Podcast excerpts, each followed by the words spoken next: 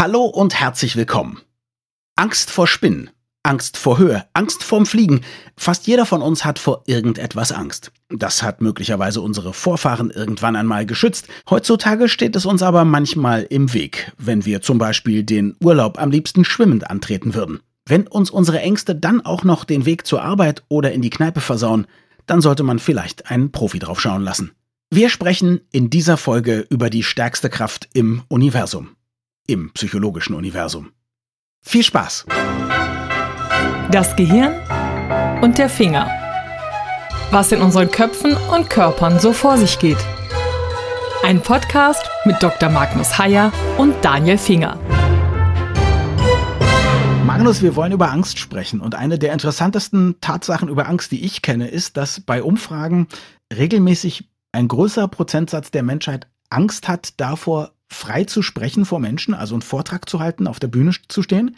Davor haben die meisten Leute mehr Angst als vor dem Tod. Ja, das stimmt. Also es gibt ja ganz erstaunliche Ängste, ne? aber diese sozialen Ängste vor Sprechen in der Öffentlichkeit überhaupt ja. oder auf einem Podium zu stehen oder so, sind relativ häufig.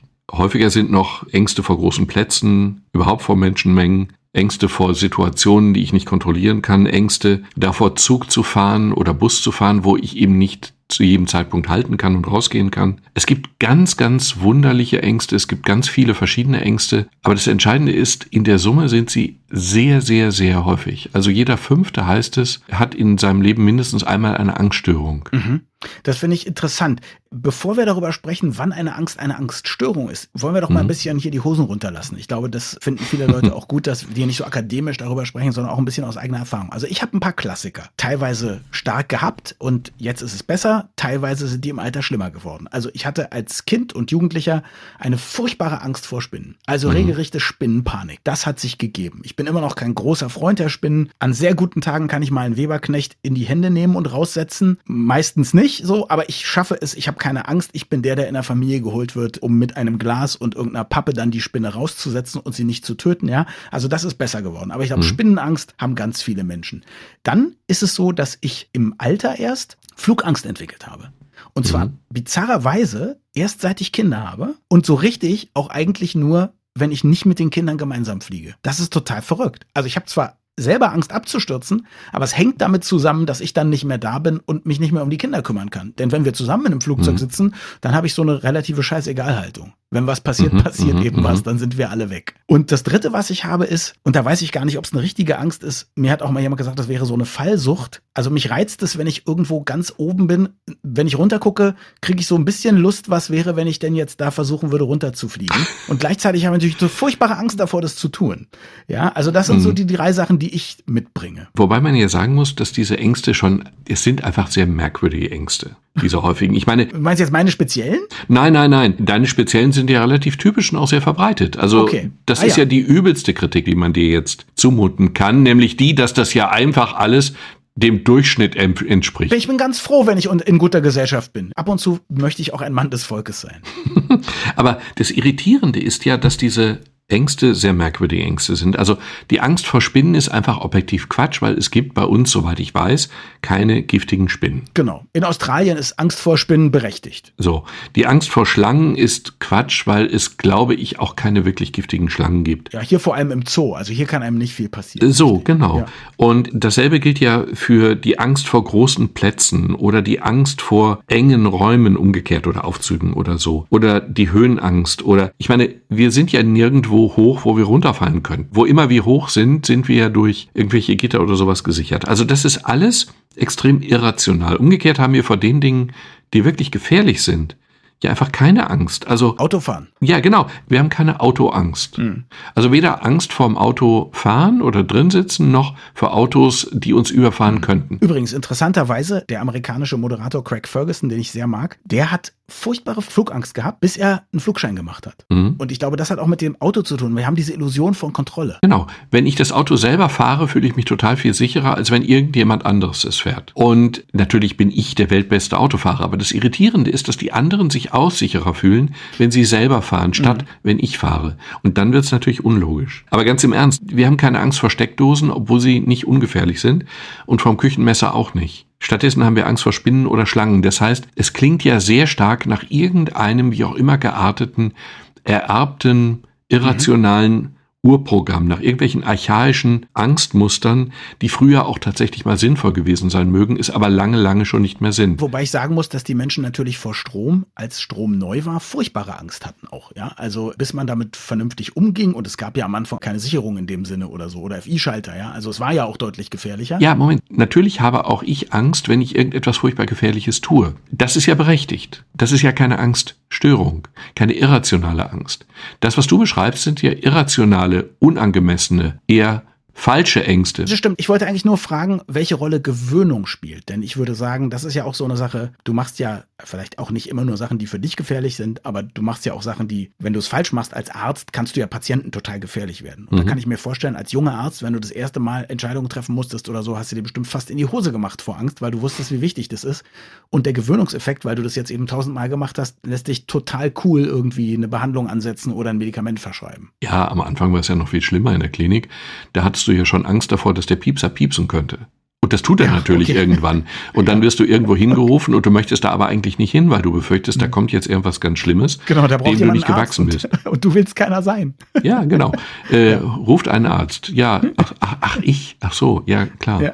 Äh, und natürlich, daran gewöhnt man sich. Grundsätzlich ist Angst ja eine sinnvolle Reaktion. Also ohne Angst wären wir längst nicht mehr da. Ohne Angst hätte uns die Evolution längst hinweggewischt. Also Gewöhnung spielt aber eine Rolle. Sprich, wenn ich jetzt hier in meinem Zimmer 100 Spinnen hätte, würde ich wahrscheinlich nach ein paar Tagen entweder tot sein oder mich dran gewöhnt haben. Ja, und damit hast du ja auch schon den Kern der Behandlung, eine Angststörung genannt. Mhm. Aber um es noch mal einmal ganz kurz mhm. zurückzudrehen, mhm. grundsätzlich ist Angst ja nichts Falsches. Nee. Grundsätzlich ist Angst lebenserhaltend und richtig. Das Problem, was wir haben, ist nur, unser Körper ist an die Umgebung angepasst. Das heißt, wenn etwas plötzlich sehr gefährlich ist, dann ist es wichtig, dass man nicht lange darüber diskutiert, ob man jetzt wegläuft oder kämpft oder irgendwas tut, sondern man muss sehr schnell reagieren. Mhm. Und genauso funktioniert es in unserem Gehirn du siehst irgendeine ganz gefährliche Situation oder du hörst einen Schuss oder mhm. du riechst etwas Gefährliches. Hm. Oder ich verwechsel was. Da steht irgendwas in meinem Zimmer, was äh, dunkles, was aussieht wie ein Monster. Dabei war es nur der Vorhang, der komisch aussah. Genau. Aber im ersten Moment siehst du etwas, was potenziell gefährlich sein ja. könnte. Mhm. Wir haben eine zentrale Relaisstation im Gehirn, der Thalamus. Mhm. Der kriegt die Information und der verteilt sie jetzt an alle, die zuständig sein könnten. Mhm. Und der verteilt diese Information, die er jetzt hat, zum Beispiel an unser Angst- oder Emotionszentrum Nervenzentrum, die Amygdala, aber auch an die Großhirnrinde. Die Amygdala ist aber einfach schneller. Und das soll sie auch. Die Amygdala reagiert, sagt, oh, das könnte gefährlich sein, Herzschlag hoch, Atmung hoch,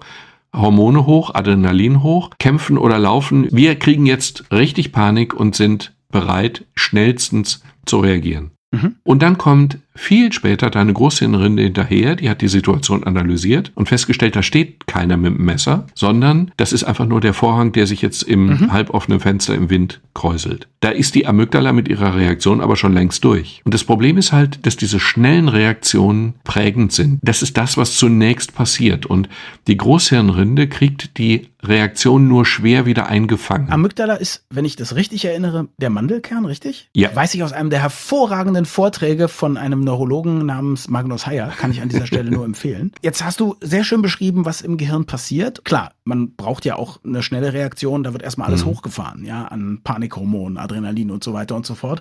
Das dauert natürlich eine Weile, bis das abgebaut ist. Aber ab wann ist denn eine Angst eine Angststörung? Bisher haben wir darüber gesprochen, wie es funktioniert und dass es oft eben auch gesund ist. Wann ist es nicht mehr gesund? Nicht mehr gesund ist es, wenn die Angst überhand nimmt. Also normalerweise ist die Angst ja dann auch ganz schnell wieder vorbei. Du erschreckst dich, dann schaltet sich das Großhirn ein und äh, die Großhirnrinde ein mhm. und dann sagst du, stimmt, das ist ja nur der Vorhang. Du wirst das Zimmer nicht meiden. Mhm. Es gibt aber manchmal, und das kann verschiedenste Gründe haben, das können genetische Faktoren sein, das ist nicht ganz klar. Es kann auch in der Lebensgeschichte begründet sein. Also meinetwegen in traumatischen Kindheitserinnerungen ist eine Theorie, dass genau dieses Gleichgewicht zwischen dem Angstzentrum, sage ich mal, und dem beruhigenden Großhirnrinde, dass das Gleichgewicht nicht mehr funktioniert und aus dem Tritt gerät.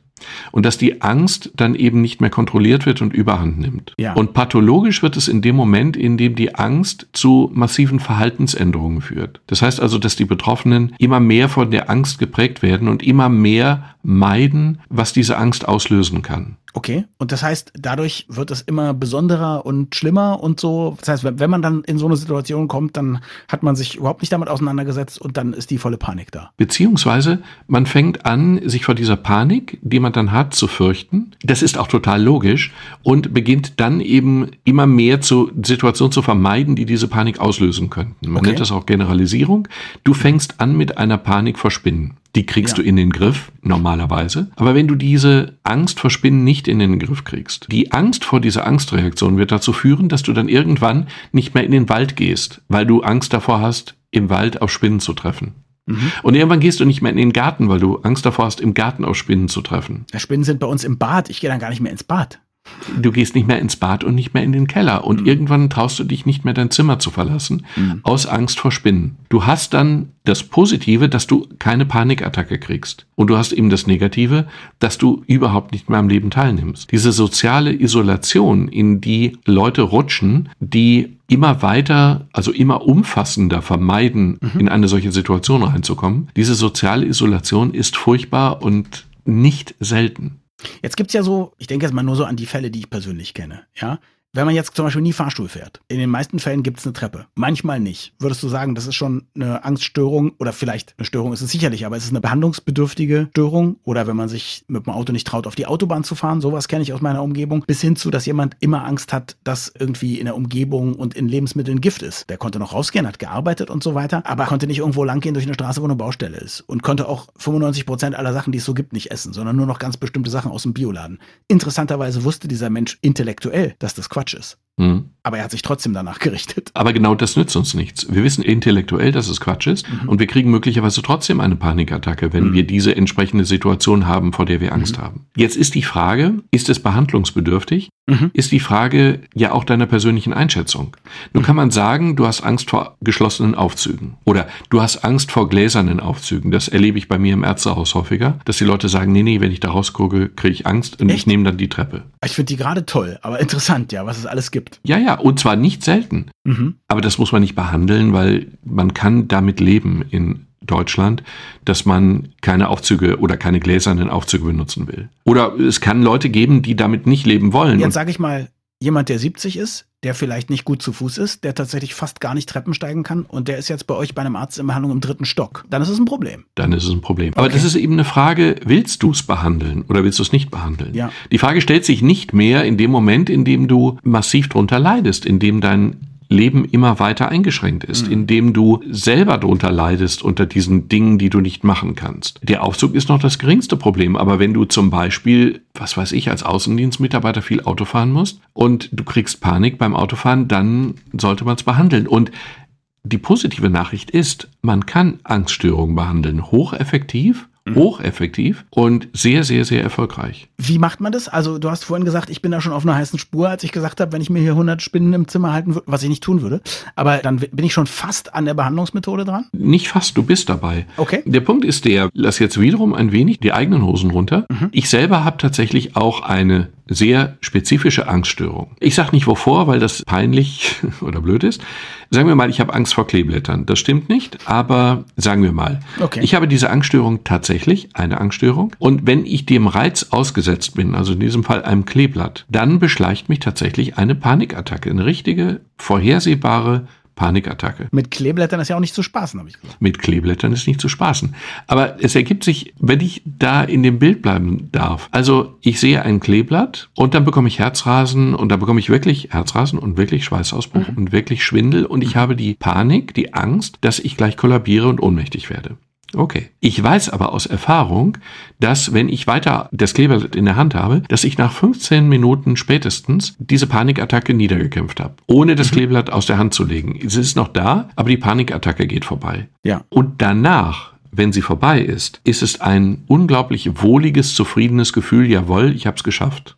Das Interessante ist, wenn ich dann einen Tag später wieder ein Kleeblatt in die Hand nehme, kommt die Panikattacke nicht wieder. Das Problem ist aber auch, Ein Monat später käme sie dann doch wieder. Du brauchst ständigen Kleeblattkontakt. Bei Kleeblattkontakt. Mhm. Und das Problem ist natürlich auch, du fängst dann an, irgendwie grüne Wiesen zu meiden aus Angst vor Kleeblättern. Ja. Und das habe ich auch bei mir beobachtet. Aber ich habe es selbstständig in den Griff bekommen. Ich bin sehr stolz auf dich. Das meine ich auch. Also das ist, das ist ja eine Leistung. Also jetzt könnte es sein, dass Leute zuhören, die eine furchtbare Angststörung haben, die dazu führt, dass sie gar nicht aus dem Haus kommen oder so. Die sagen, na Kunststück, so schlimm wird es bei dem nicht gewesen sein. Und wahrscheinlich haben sie auch recht, oder? Nein, haben sie nicht. Das ist tatsächlich eine merkwürdige Angststörung. Ich habe überlegt, wo die herkommen. Ich bin zu keinem wirklich sinnvollen Ergebnis gekommen. Aber ich habe sie ja quasi verhaltenstherapeutisch bekämpft. Und das ist auch nicht meine Idee, das haben auch schon andere getan. Goethe zum Beispiel hatte Angst vor hohen Kirchtürmen. Jetzt kann man sagen, ja gut, dann in Dreieugott zusammen, dann gehst du halt nicht auf hohe Kirchtürme. Er wollte aber, weil er ja auch ein Architekturfan war, okay. und dann ist er auf hohe Kirchtürme gestiegen und hat diese Attacken, die dann immer kamen, die Panikattacken, einfach niedergekämpft, bis er sie nicht mehr empfand, bis er sie im Griff hatte. Würdest du sagen, das kann jeder mit jeder Angst auch selber hinkriegen? Das war eigentlich meine Frage. Oder ist das eine Frage auch von Stärke, dass man sagt, manche brauchen eben die Hilfe von einem Therapeuten? Viele und vielleicht auch die meisten, das weiß ich nicht, brauchen die Hilfe von einem Therapeuten. Mhm. Aber es ist dabei unglaublich wichtig, den richtigen Therapeuten zu mhm. suchen. Es gibt Leitlinien, es gibt S3-Leitlinien, das ist eine hohe Qualitätsstufe. Das sind nur Handlungsempfehlungen. Aber es sind wissenschaftlich fundierte, untersuchte und von einer großen Ärztekollektiv für gut befundene Handlungsempfehlungen. Mhm. Und die S3-Leitlinie sagt bei Angststörungen eindeutig eine kognitive Verhaltenstherapie. Mhm. Kognitiv heißt, man analysiert die Situation, man versucht Denkmuster zu erkennen, die dahin führen, man versucht sie sich bewusst zu machen und man versucht dadurch sie in den Griff zu kriegen. Aber das Entscheidende ist die Verhaltenstherapie. Genauso wie du es bei deinen Spinnen beschreibst. Du versuchst vorher rauszukriegen, wovor habe ich Angst? Was ist die schlimmste denkbare Situation, mhm. vor der ich Angst habe? Und dann lässt du dich unter ärztlicher Aufsicht oder unter psychotherapeutischer Aufsicht in genau diese Situation hineinwerfen kontrolliert. Du hältst sie aus. Und wenn du sie 15 Minuten, 20 Minuten, spätestens 30 Minuten ausgehalten hast, dann weicht die Panik einem wohligen, zufriedenen Gefühl, ich bin auf der sicheren Seite. Es passiert nichts mehr. In der Zwischenzeit haben schon ganz viele Leute die Polizei gerufen, weil irgendjemand irgendwo rumschreit und panisch, panisch sich genau, vor irgendeiner Spinne oder irgendwas schützen möchte. Moment, genau so passiert es manchmal. Genauso hat ein Therapeut uns erzählt, der hatte eine Patientin, eine junge Patientin, die hatte Angst vor Höhen. Aha. Und dann wird das ja vorher besprochen. Also es wird natürlich nicht hinter dem Rücken der Patienten gemacht, sondern man bespricht mit dem Patienten, wie gehen wir vor, ich empfehle das und das.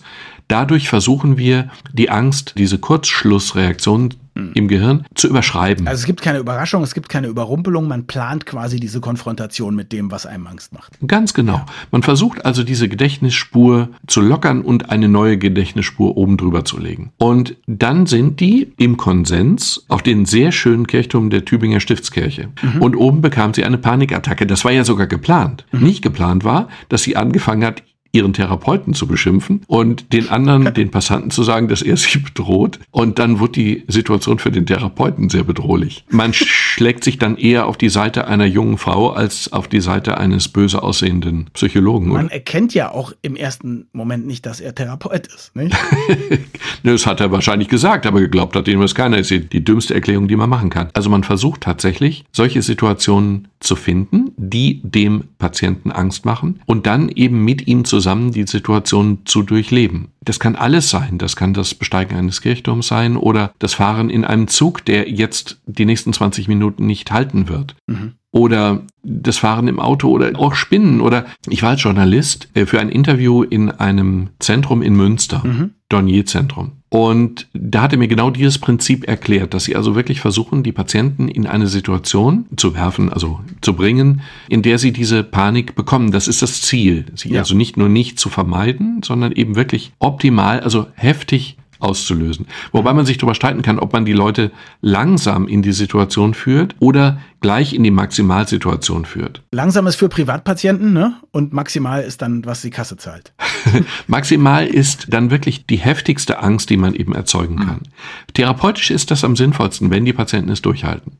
Mhm. Das Lustige war, die Ängste sind umso schlimmer, je weniger du ihnen dann ausweichen kannst. Wenn du einer Situation ausgeliefert bist, ist es am schlimmsten. Und dann sagte der Therapeut dann spielerisch zu mir, der könne jedem Angst machen. Dann habe ich ihm gesagt, mir nicht. Mhm. Und dann sagte der Wetten und dann oh Gott, sperrte der mich tatsächlich in einen Raum ein, dessen Tür keine Klinke und der Raum hatte kein Fenster. Mhm. Und die Tür hatte aber Kratzspuren innen. Wie die Tür hat Kratzspuren, das war aber keine Inszenierung, sondern weil er das mit Leuten schon gemacht hatte. ja, ja, ja, ja, ja, ja, ja. Und in der Situation, wenn dann jetzt noch ein Stimulus hinzukommt, vor dem du Angst hast, sei es eine Spinne oder auch nur die Drohung, dass da jetzt eine Spinne im Raum ist, mhm. dann ist die Wahrscheinlichkeit, dass du wirklich eine Panikattacke bekommst, relativ groß. Mhm. Aber nach spätestens 30, eher 20 Minuten ist die Panikattacke vorbei und dann lernt das Gehirn, du bist ja immer noch in der Situation. Klar. Du bist immer noch von Spinnen umgeben oder du bist immer noch in einem geschlossenen Raum oder es ist immer noch dunkel und du hattest Angst vor Dunkelheit.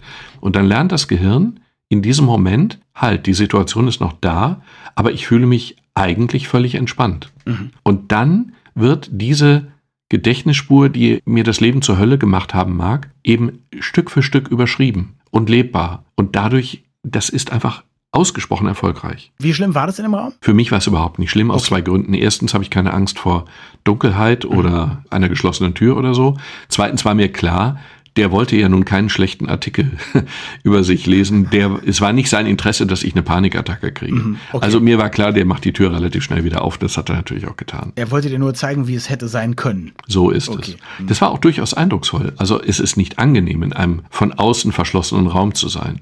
Aber in dem Fall war es wirklich kein Problem. Jetzt gibt es natürlich Menschen, die zuhören und Ängste haben und aber sagen, ach, ich will mir das einfach nicht antun, da jetzt ranzugehen, weil es ist ja zunächst mal unangenehm, bis man es dann geschafft hat, ne? Ja, ich verstehe das auch, mhm. aber es ist falsch. Mhm. Es ist einfach falsch, mhm. denn ich kenne Leute, ich kenne auch Leute aus dem persönlichen Umfeld, die wirklich jahrzehntelang unter Angststörungen leiden. Ja. Ich kenne jemanden, der nicht mehr in der Lage ist, das Haus zu verlassen und selbst im Haus allein zu sein, weil er dann eine Panikattacke bekommt. Mhm. Und wenn du dir überlegst, dass du dieses Problem möglicherweise durch eine mehrwöchige zwar, aber nicht mehrmonatige Behandlung in den Griff kriegst. Ich meine, da scheint mir Preis-Leistungs-Verhältnis doch eindeutig zu sein. Hast du völlig recht. Mir hat mal ein Therapeut gesagt, viele Leute, die herkommen, glauben, Liebe wäre die stärkste Kraft im Universum. Aber eigentlich ist Angst die stärkste Kraft im Universum. Ist Angst auf jeden Fall die stärkste Kraft in unserem Gehirn? Würde ich eigentlich so sagen. Mhm. Ja.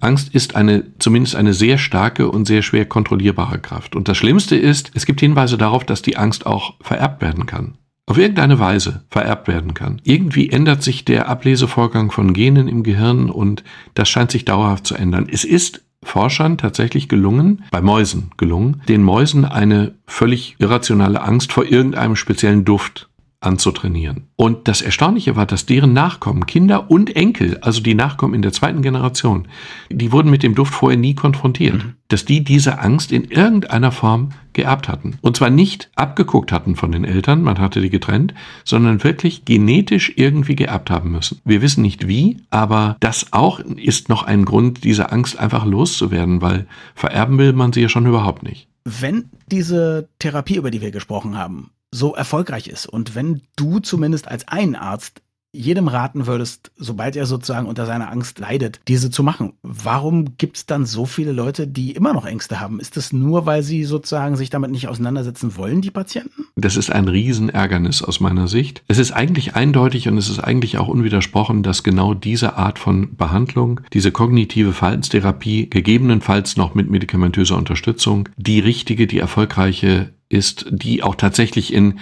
gibt verschiedene Zahlen, 80 Prozent oder mehr als 80 Prozent der Fälle erfolgreich ist oder zumindest eine deutliche Besserung bringt. Mhm.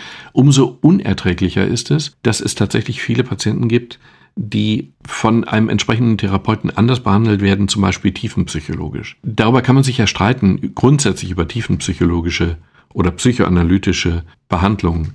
Man kann sich darüber streiten, in welchen Fällen man in Traumata in der Kindheit sucht, um etwas zu behandeln. Nur in diesem Fall ist diese Behandlung ausgesprochen gar nicht erfolgreich oder falls doch wahnsinnig langfristig in Jahres- oder Vieljahresfrist erfolgreich. Und da ist nun wirklich eine sehr, sehr anerkannte, nebenwirkungsarme und erfolgreiche Therapie gibt, ist es nicht zu ertragen, dass die nicht allen Patienten zugutekommt, die sich entschließen, zum Arzt zu gehen. Also wenn Sie zum Arzt gehen, liebe Hörerinnen und Hörer, wenn Sie zu einem Psychiater gehen oder zu einem Psychologen gehen und der bietet eine Verhaltenstherapie nicht an, dann sind Sie im ersten Schritt wahrscheinlich falsch. Und wenn eine Angststörung nach einer mehrmonatigen Therapie immer noch nicht besser geworden ist, dann spricht viel dafür, möglicherweise einfach mal den Therapeuten zu wechseln und auszuprobieren, ob ein anderer nicht erfolgreicher ist. Diese Freiheit würde ich mir nehmen. Wir haben eine freie Arztwahl, freie Therapeutenwahl. Patienten dürfen sich den Therapeuten aussuchen. Und ich glaube, es sollte man häufiger nutzen, als man es tut. Danke fürs Zuhören und bis zum nächsten Mal. Wir freuen uns immer über Feedback an mail.gehirnfinger.de.